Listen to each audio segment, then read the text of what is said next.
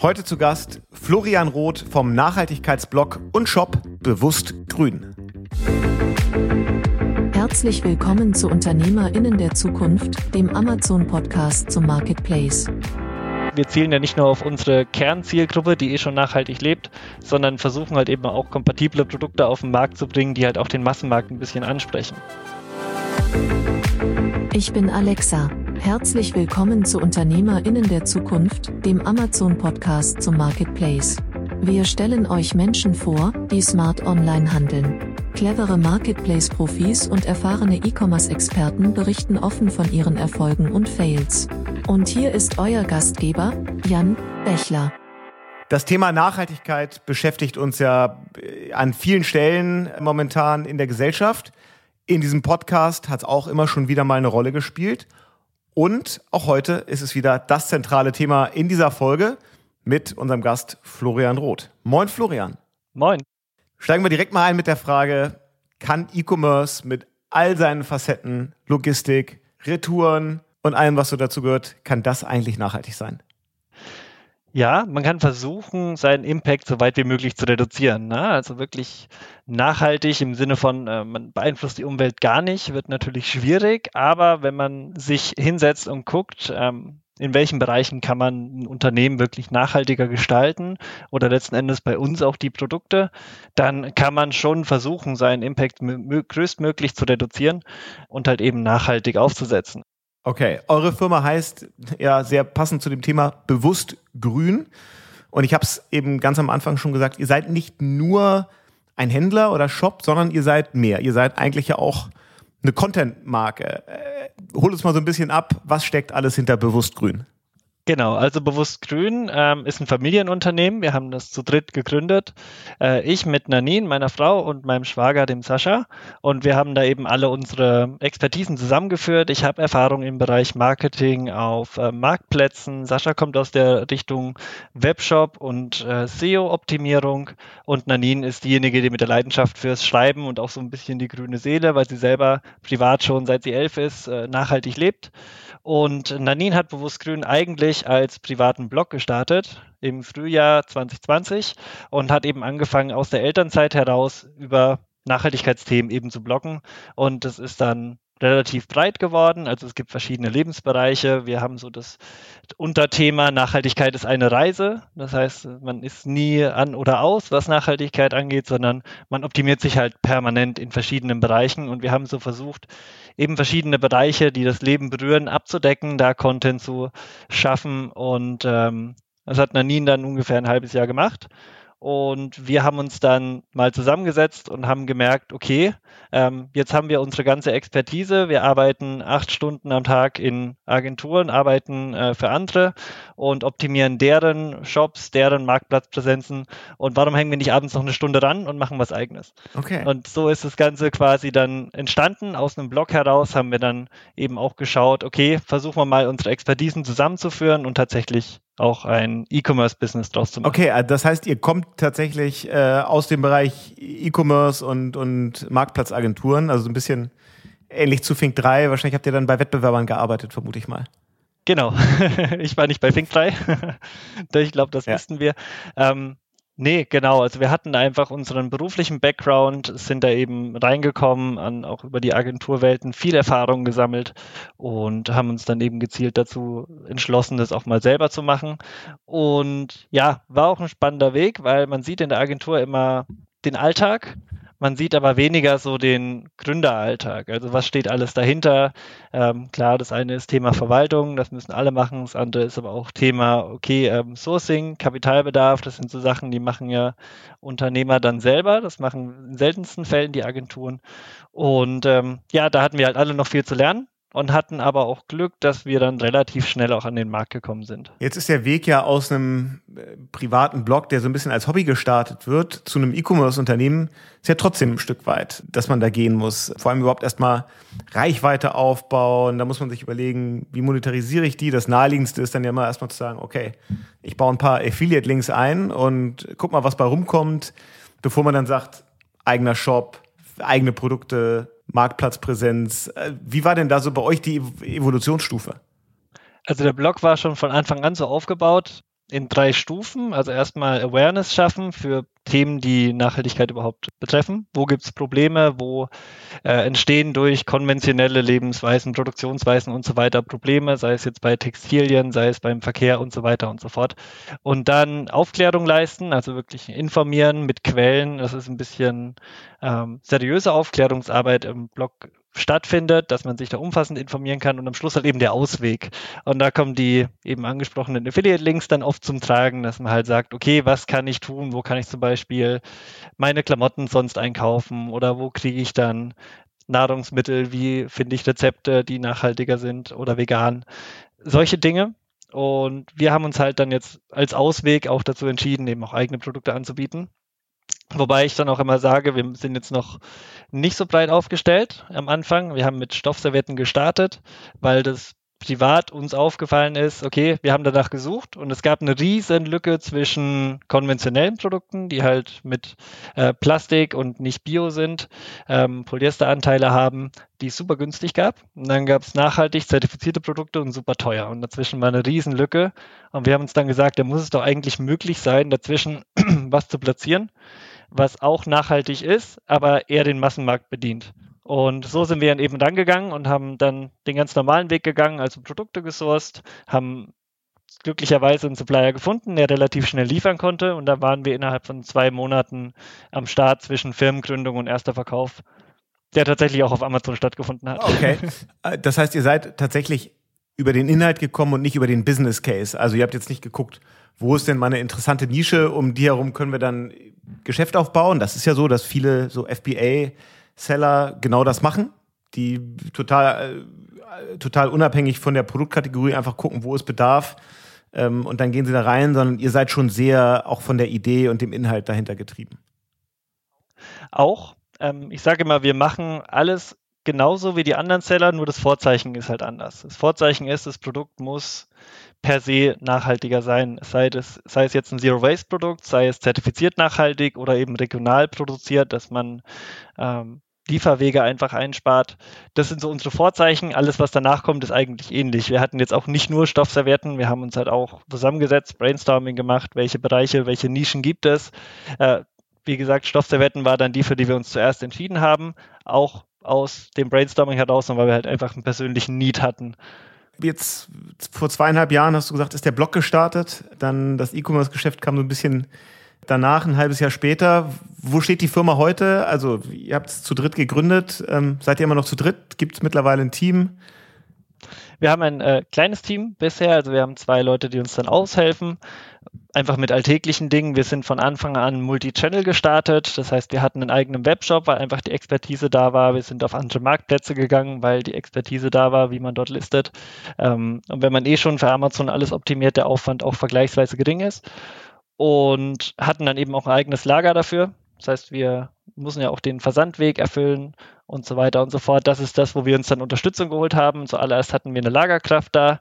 Äh, jetzt haben wir noch jemanden, der für uns Kundenservice übernimmt und halt auch alltägliche Arbeiten, die so anfallen, einfach ein bisschen entlastet. Es sind noch keine Vollzeitstellen.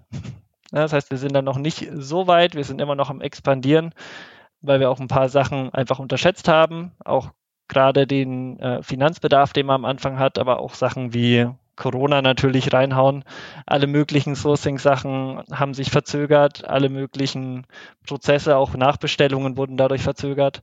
Egal woher, ob das Produkt aus Europa kam oder aus äh, Indien, ist letzten Endes schwierig und dadurch verzögert sich einfach alles und ja, deswegen, wir wachsen organisch und sind immer noch dabei, uns einfach weiter aufzustellen. Aber lass uns da nochmal vielleicht ein bisschen nachhaken, weil das ja auch für viele andere Gründer und Gründerinnen interessant sein kann, wo du sagst, ihr habt so ein paar Sachen unterschätzt, vor allem Finanzbedarf. Ähm, erzähl mal so ein bisschen, was waren da so die, die Stolpersteine, die ihr zu spät gesehen habt und was würdest du heute anders machen?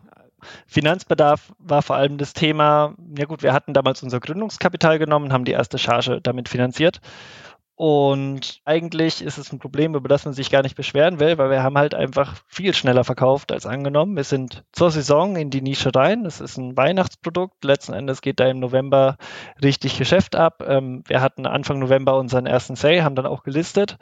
und hatten zwei Fehler gemacht. Zum einen haben wir uns auf die Marktdaten verlassen, aber das sind Sachen, die lernt man halt eher mit der Erfahrung. Man kann ja auch mit verschiedenen Tools auslesen, Beispielsweise bei uns das Thema Farben. Ja, welche Farben sind nachgefragt, welche nicht?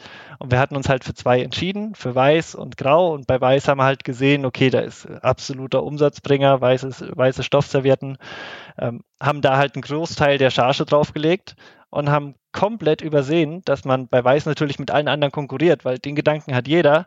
Und mit Grau haben wir halt einen USP, weil das hatten nicht viele im Sortiment. Und außer und ähm, das hat dann dazu geführt, dass wir mit Grau deutlich schneller abverkauft waren, weil wir einfach auf einem ganz anderen Konkurrenzfeld uns bewegt haben mit dieser Farbe als mit Weiß. Äh, und dementsprechend waren wir nach vier Wochen schon mit der Farbe ausverkauft und mussten sofort nachbestellen. Zum Glück hat der Supplier ein bisschen überproduziert. Das heißt, wir hatten halt echt noch in Stockware da. Und ähm, seitdem versuchen wir nicht out of stock zu gehen.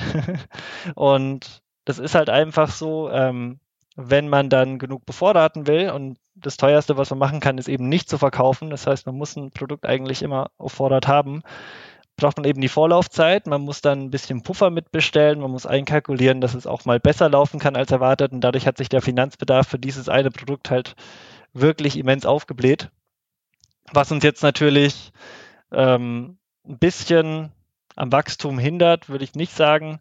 Ähm, es ist ja echt gut, dass wir die Nische voll ausnutzen können, aber es nimmt halt einfach das Kapital gerade in Anspruch, das wir haben dass wir auch zusätzlich erwirtschaften durch diese, ähm, durch den Verkauf, müssen wir halt gucken, dass wir halt immer so viel nachbestellen, dass wir eben nicht out of stock gehen und das erstmal das Hauptgeschäft, bevor man weiter expandieren kann. Eine ganze Expansion funktioniert natürlich nebenher. Wir gucken uns neue Produktbereiche an. Wir haben auch verschiedene Ansätze ausprobiert. Also gucken eher, dass wir was in der kleinen Charge mal auflegen, vielleicht mit einem lokalen Produzenten und kurzen Lieferzeiten, dass wir mal einen Markt antesten kann und dann sucht man sich dann ähm, noch einen Serienproduzenten, wenn man weiß, okay, man hat ein Proof of Concept. Weil so sind wir letzten Endes dann auch äh, gestartet. Ähm, wir hatten unseren Proof of Concept mit den Stoffservietten und hatten dann eben das Kapitalfinanzierungsproblem, sind dann eben auf die Banken zu und dann war es auch kein Problem, KfW-Förderkredit zu bekommen, um das Produkt eben so weit am Laufen zu halten, dass es den Markt ausschöpfen kann. Ja. Wie viele SKUs habt ihr denn mittlerweile gelistet?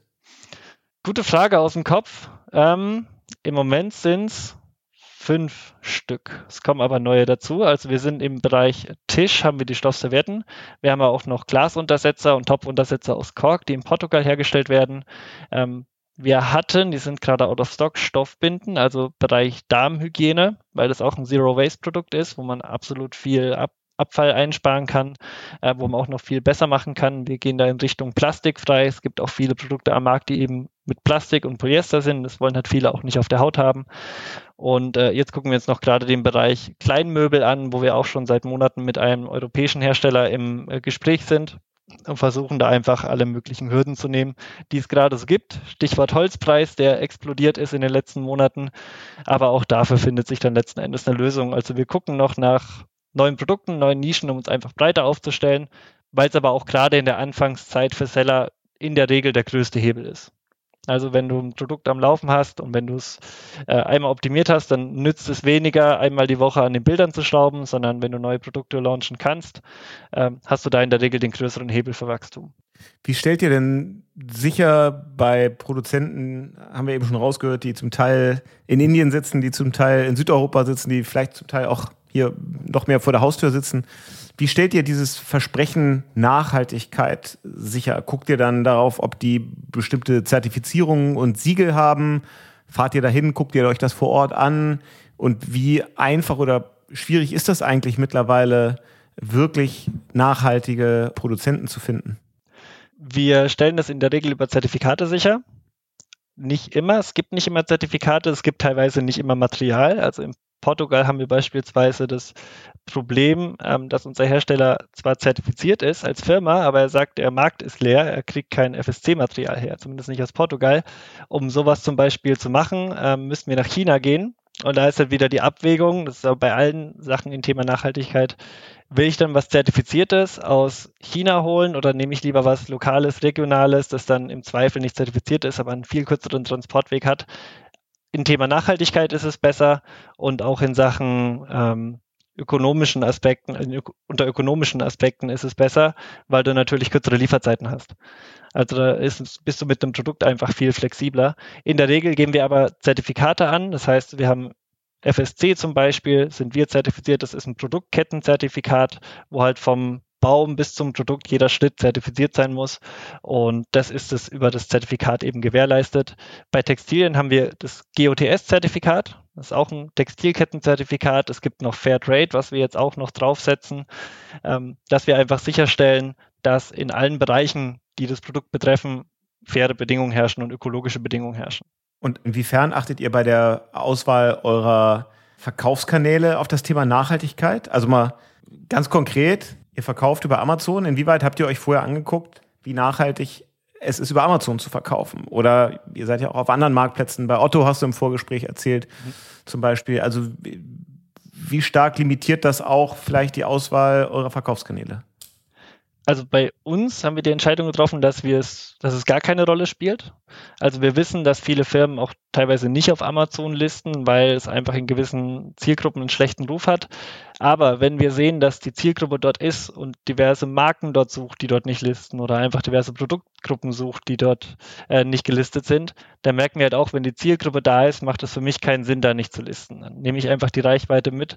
Plus, wir zielen ja nicht nur auf unsere Kernzielgruppe, die eh schon nachhaltig lebt, sondern versuchen halt eben auch kompatible Produkte auf den Markt zu bringen, die halt auch den Massenmarkt ein bisschen ansprechen. Und was ich so an Erfahrung gesammelt habe, ist, wenn du ein nachhaltiges Produkt anbietest und es ist qualitativ gut und preislich überzeugend, dann nimmst du eben auch diejenigen mit, die jetzt nicht direkt auf der Suche nach einem nachhaltigen Produkt sind, sondern die dein Produkt dann vergleichen mit konventionellen. Und das ist so ein Punkt, wo ich denke, ist einfach auch in Sachen Nachhaltigkeit der größere Hebel, wenn du es schaffst, Leute zum nachhaltigen Kauf zu bewegen, für die es eigentlich gar nicht Priorität hat. Und dann hast du halt auch einen Effekt erzielt, ähm, das macht uns happy, weil jedes Produkt, das dann nachhaltig gekauft wird, wird nicht konventionell gekauft. Er hat dann einfach einen Effekt für die äh, Nachhaltigkeit, für die Lieferketten, für die Leute, die sich da hinstellen, sich zertifizieren lassen, ihre Leute fair bezahlen und so weiter und so fort. Das ist so das, wo wir dann auch hinwollen. Wir schränken uns da nicht ein. Das heißt, wir probieren auch viele Marktplätze aus. Äh, manche promoten das, Amazon hat das Climate Pledge Friendly Programm. Auf Otto gibt es immerhin einen kleinen Badge, wenn man nachhaltig ist. Ähm, das Einzige, was wir machen oder was wir machen können, weil wir nachhaltig sind, ist auf Avocado Store listen. Da gibt es nur nachhaltige Produkte. Das heißt, da muss man begründen, warum man listen will. Da kann nicht jeder rein. Ähm, und wenn man das nachweisen kann, wird dann auch vom Avocado Store Team geprüft und dann kriegt man ein Produkt dort auch freigeschaltet, aber die gucken halt nochmal deutlich strenger drauf.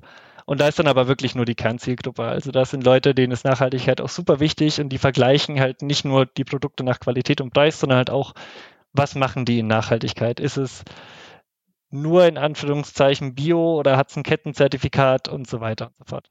Ja, äh, finde ich, ist Avocado Store ist wirklich, finde ich, ein super Beispiel für so einen Nischen. Äh. Ich kenne die noch, weil wir so in der Anfangszeit von Fink 3 haben wir die so ein bisschen damals unterstützt, ähm, den Stefan Uhrenbacher und die Mimi Sewalski, die das, glaube ich, immer noch macht. Ähm, und die haben sich ja wirklich jetzt, obwohl sie da in einer kleinen, aber sicher wachsenden Nische sind, finde ich, extrem gut gehalten und, und entwickeln sich gut. Und wenn ich das bei dir so höre, ist das für euch schon ein, auch ein relevanter Kanal.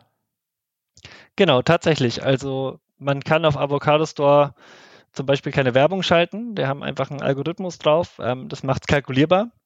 Und die Zielgruppe ist da, das heißt, die Nachfrage ist auch da. Man, wenn man ein nachhaltiges Produkt hat, kann man ziemlich sicher sein, dass man es auf Avocado Store verkauft kriegt, weil man einfach in einer anderen Konkurrenz steht. Also ist auch tatsächlich so, dass die Konkurrenzsituation eine ganz andere ist als auf Amazon.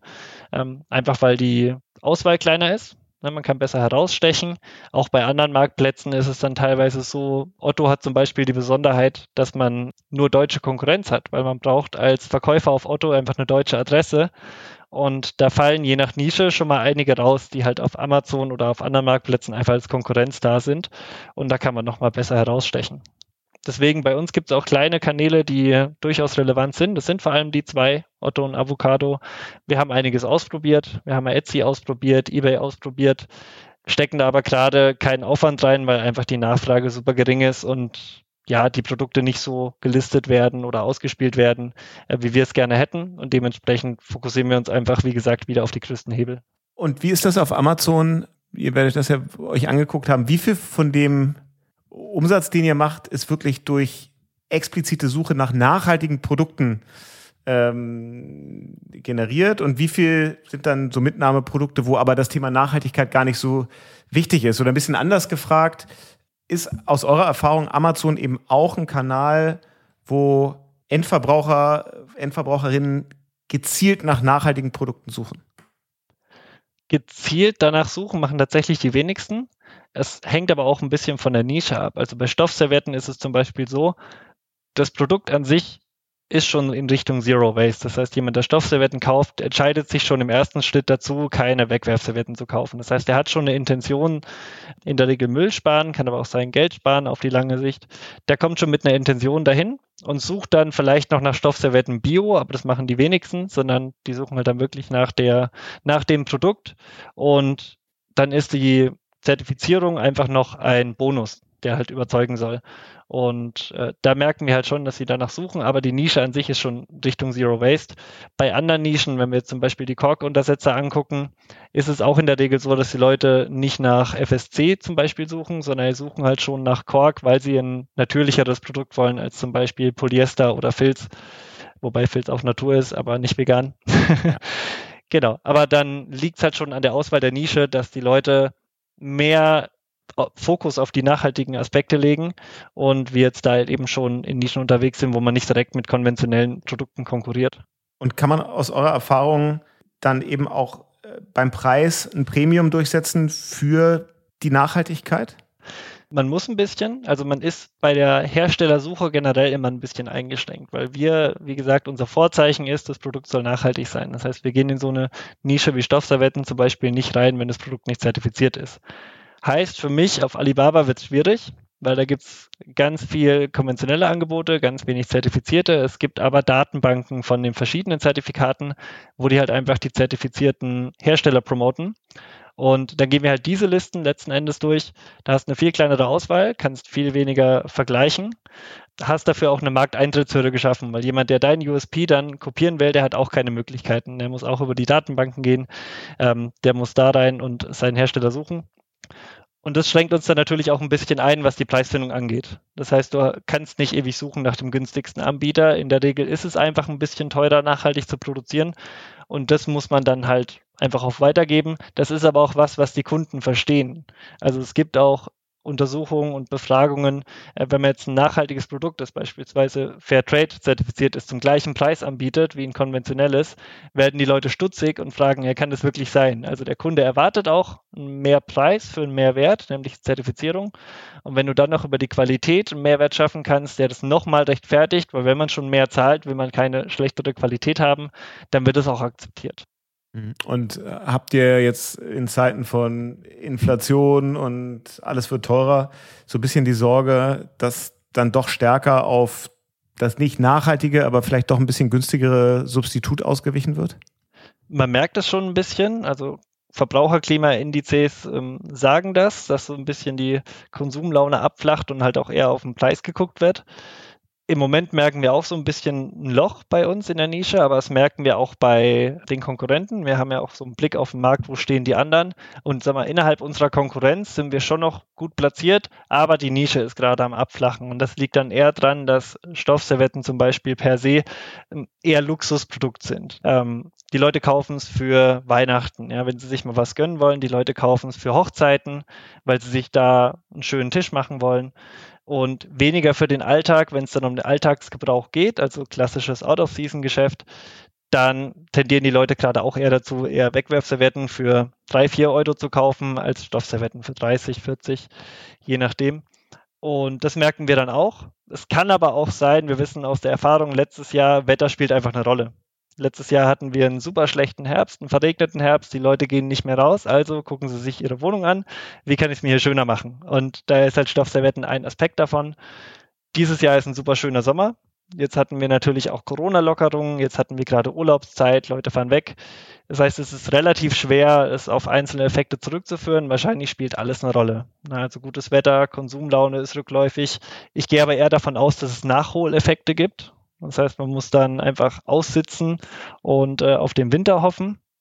Und dann gucken wir mal, wie die Gaspreise sich entwickeln. Vielleicht muss man auch auf nächsten oder übernächsten Winter hoffen. Aber letzten Endes einfach durchhalten, weil bisher war es schon häufiger so, egal welche Krise, die Nachholeffekte treten dann ein. Erzähl nochmal, wie ihr für euch so das Thema Logistik organisiert habt. Ist ja beim Thema Nachhaltigkeit auch nicht so ganz unwichtig. Ihr habt den eigenen Shop, da macht ihr die Logistik ja wahrscheinlich sowieso selber bei Marktplätzen wie eBay, Etsy, Avocado Store, Otto. Müsst ihr es auch selber irgendwie organisieren? Seid ihr FBA-Kunde? Genau, also zwei Aspekte. Vielleicht erstmal mit dem eigenen Versand. Die meisten Marktplätze wollen einfach, dass man selber verschickt. Äh, die wollen auch kein FBA-Paket haben. Das schließen viele explizit aus.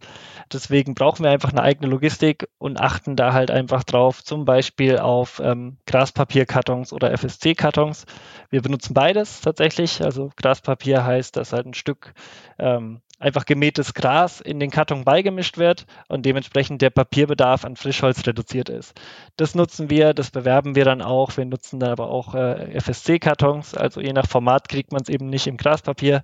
Dann nehmen wir halt was, was zertifiziert ist, also einfach nachhaltigeres Versandmaterial nutzen dann auch DHL mit Go Green Versand, also wo ein kleiner CO2-Ausgleich für den Transportweg stattfindet und gucken da, dass wir das halt auch transportieren an den Kunden letzten Endes, weil er kauft bei einer nachhaltigen Firma. Wir wollen das ja auch umfassend nachhaltig sein. Wir wollen es dann natürlich auch kommunizieren, damit der, der Kunde auch mitbekommt. Das ist dann ein Stück weit Markenaufbau. Wollen dann auch die Leute über unseren Versand, können wir natürlich Werbematerial beilegen, ein bisschen in unsere Content-Welt reinziehen, weil wir merken, okay, jemand, der mit uns Kontakt hat, hat offenbar Anfangsinteresse am Thema. Ähm, dem wollen wir dann noch in den Content ziehen, dass er sich eben näher damit befasst. Und Richtung FBA, ja, das sind wir auch. Das ist auch einfach eine ökonomische Sache. Es ist um, im Vergleich zum Eigenversand deutlich günstiger und preiswerter. Äh, Thema Expansion ist ein super einfaches Thema, weil man muss sich um die Versandlogistik relativ wenig kümmern. Man hat trotzdem super Versandkonditionen. Das kann außer Amazon sonst keiner bieten. Also im Eigenversand kann ich nach Spanien einfach keinen Next-Day-Versand bieten. Es ist unmöglich, wenn ich hier ähm, nur hier in Deutschland ein Lager habe der Nachteil ist dann halt, ähm, man hat keinen wirklichen Einfluss auf die Verpackungsmaterialien, die Amazon nutzt. Aber Amazon ist ja schon dabei, das ständig zu verbessern und zum Beispiel auch deutlich ähm, weniger Plastik zu verwenden, was Versandmaterial angeht. Ich glaube, mittlerweile gibt es sogar gar keins mehr. Also wenn es noch in der Tüte versandt wird, dann ist es halt schon eine Papiertüte. Und das sind so Sachen, wie gesagt, wir machen das, was in unserer Macht steht. Ähm, die Kunden sind auf Amazon, die Kunden sind Prime-Kunden, die Kunden kaufen auch zur Prime-Kondition und sind dann dementsprechend aber auch zufrieden, wie sie es erhalten. Mhm. Du hast das eben so im Nebensatz gesagt, dass wer bei euch kauft, der die oder der hat schon mal ein Anfangsinteresse an dem Thema Nachhaltigkeit. Und eigentlich habt ihr da ja eine, eine super Plattform dann eben auch mit dem Blog, um da das Thema noch viel weiter zu spielen, vielleicht irgendwelche Marketing-Automations draufzusetzen, um äh, Kundinnen und Kunden regelmäßig mit, mit E-Mails zu dem Thema zu bespielen und damit stärker an euch zu binden. Gelingt euch das, Kunden, die ihr nicht über den eigenen Shop gewinnt, auf die eigene Content-Plattform, auf den Blog zu ziehen?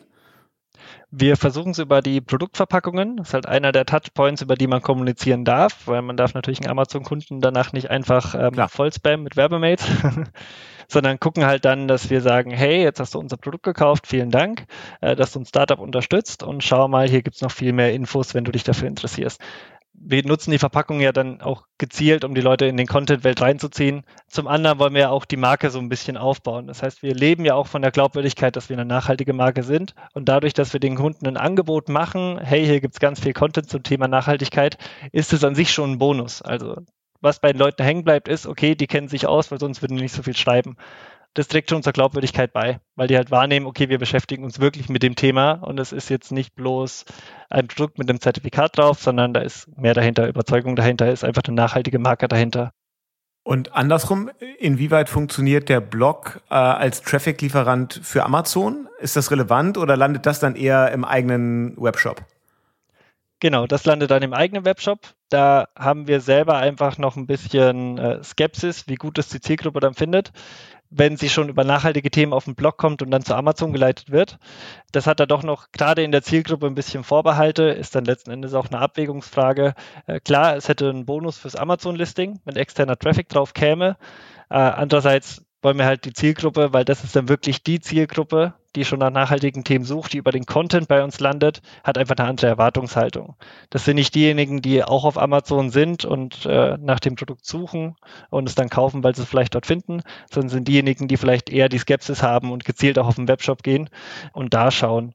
Also wir versuchen die dann schon auch auf den Kauf in unsere ähm, Produkte zu lenken, aber auch nur da, wo es Sinn macht. Also wenn ich jetzt über Veganismus le lese, dann muss ich keine Stoffservietten kaufen. Ne? Also dann haben wir eben andere Lösungsvorschläge, andere Auswege, haben auch teilweise Newsletter-Marketing aufgesetzt, wo wir dann eine Challenge anbieten, wo die Leute einfach sieben Tage lang hintereinander einmal am Tag eine Mail kriegen und können sich da wirklich fünf Minuten mal Gedanken machen und können versuchen, verschiedene Lebensbereiche zu optimieren äh, oder zu hinterfragen, was man da machen könnte. Ähm, das sind so Sachen, die wir halt eben als Ausweg anbieten weil es immer blöd ist, über ein Problem zu lesen und dann äh, wird man so stehen gelassen und jetzt. Das wollen wir halt eben nicht. Ne? Wir wollen die Leute halt auch mitnehmen. Ja. Du hast ganz am Anfang gesagt, du hast euch vorgestellt, als ihr seid ein Familienunternehmen, weil du es eben mit deiner Frau und noch einem Verwandten gegründet hast. Wir hatten jetzt gerade ja auch Ulrike Super Kunkel und Florian Super bei uns im Podcast, die Spielzeug machen, auch als Ehepaar zusammenarbeiten und diese Firma führen das fand ich so ganz interessant von den Insights. Wie, wie ist das für euch? Wie habt ihr das so für euch organisiert? Ist das so, dass äh, abends vorm Schlafen gehen und morgens äh, beim Aufwachen im Bett ist der Job und ist die Firma dann immer sofort das Thema oder grenzt ihr das irgendwie ab, dass ihr so klare Regeln habt? Bis dahin sind wir irgendwie diejenigen, die die Firma führen und danach sind wir einfach nur in Anführungsstrichen Eltern und Partner. Genau, also tagsüber ist es sowieso ähm, dadurch, dass Nani auch gerade unser zweites Kind vor, äh, tagsüber erzieht, beziehungsweise tagsüber betreut, ist es sowieso schwierig, da ähm, Schnittstellen zu finden. Es ist aber tatsächlich so, dass wir so den Grundsatz haben, Arbeitsthemen zu Arbeitszeiten. Also es kann auch mal passieren, klar, ähm, wenn man halt abends heimkommt, da sind die Kinder da, dann muss man sich einfach fokussieren, ne? sonst funktioniert das Ganze nicht. Dann ist aber Arbeit auch kein Thema. Ne? Dann kann es höchstens mal passieren, okay, Kinder sind im Bett, man hat abends äh, irgendwie noch ein, zwei Stunden, dass man danach mal über Themen spricht. Ähm, aber es ist sowas, was wir generell versuchen, auch auf die Tage zu legen, auf die Vormittage zu legen, auch am Wochenende, wenn jetzt nichts Dringendes ist, weitgehend rauszuhalten, einfach schon so eine gesunde Trennung von Erziehungsarbeit und Erwerbsarbeit zu schaffen, weil es halt sonst einfach zu viel wird. Ne? Also es, wenn ich die ganze Zeit auf ein Kind aufpasse und im Hinterkopf habe, oh, ich muss aber noch das und das und das tun, bin ich gestresst, dann äh, ärgere ich mich, weil ich gerade nicht arbeiten kann, dann merkt das Kind, dass man gestresst ist, dann funktioniert das alles eben nicht gut. Und deswegen versuchen wir es dann schon so zu trennen, dass man halt die Zeiten schafft, in denen man an der Firma arbeitet und Zeiten hat, in denen man wirklich vom Kopf her auch frei ist. Auch das ist ja eine Form von nachhaltigem Unternehmertum und wahrscheinlich ziemlich gesund. Bevor wir zum Ende kommen, kommt ja unsere Standardfrage und heute bin ich besonders gespannt äh, auf die Antwort. Wir fragen alle Gäste in diesem Podcast ja immer, nicht nur, wie viel sie auf Amazon verkaufen, sondern wie viel sie auch selber kaufen. Wie viele Bestellungen hast du denn so in den letzten zwölf Monaten gemacht? Das ist schwer zu sagen. Ähm, ich hatte früher mehr Vorbehalte, bevor ich selber Seller war, gegenüber Amazon. Das ist auch so ein bisschen aus der Zielgruppe raus. Mittlerweile sehe ich halt auch, was da alles getan wird in Sachen Nachhaltigkeit und ja, roundabout, ich würde sagen 15 oder 20 Bestellungen auf Amazon. Also man guckt schon zuerst dort, wenn man was braucht. Generell schauen wir aber auch viel, dass wir gebraucht kaufen. Das äh, ist dann auch eine Sache, die man auf Amazon eher seltener kriegt, wobei es Warehouse auch gibt, wo wir auch danach schauen. Genau, also so die Größenordnung würde ich schon sagen. Wenn man jetzt zum Beispiel Sachen wie Serien oder Filme dazu guckt, dann äh, dazu zählt, ist es noch ein bisschen mehr ähm, über Prime Video, aber ja, das ist so die Größenordnung. Cool. Super Story, sicherlich sehr vorbildlich, wie ihr da so über Unternehmertum und, und Nachhaltigkeit äh, nachdenkt. Wir verlinken das natürlich alles nochmal, ne? alle Infos zu dieser Folge und zu allen anderen Folgen gibt's wie immer unter amazon.de slash podcast. Da gibt's die Infos zu Bewusst Grün, äh, zu Florian und ähm, ich sag vielen Dank, dass du dabei warst. Ja, vielen Dank für die Einladung. Hat mir sehr viel Spaß gemacht. Schöne Grüße. Ciao, ciao. ciao. Das war Unternehmerinnen der Zukunft, der Amazon-Podcast zum Marketplace. Weitere Informationen zum Podcast und unseren Gästen findet ihr auf www.amazon.de/podcast. Bis zum nächsten Mal.